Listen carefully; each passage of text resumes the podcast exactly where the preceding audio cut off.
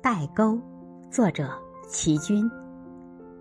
一个朋友是美国人，他告诉我，他们之所以把八十岁的老母亲送进养老院，是因为那儿医疗设备完善，而不是要疏离她。他们夫妻隔日必轮流去探望母亲，把刚出生的孙女的照片带给她看，让她享受四世同堂的幸福。谁说美国不重亲情呢？我曾请教一名少年辅导所的负责人，他是一个黑人。我问：“两代之间真有代沟存在吗？”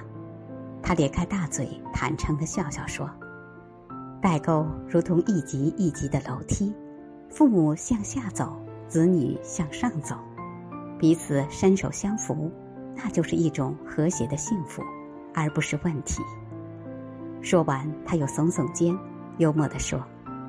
我们美国的学者专家，把所谓的代沟看得太严重了。难道你们那儿也这么严重吗？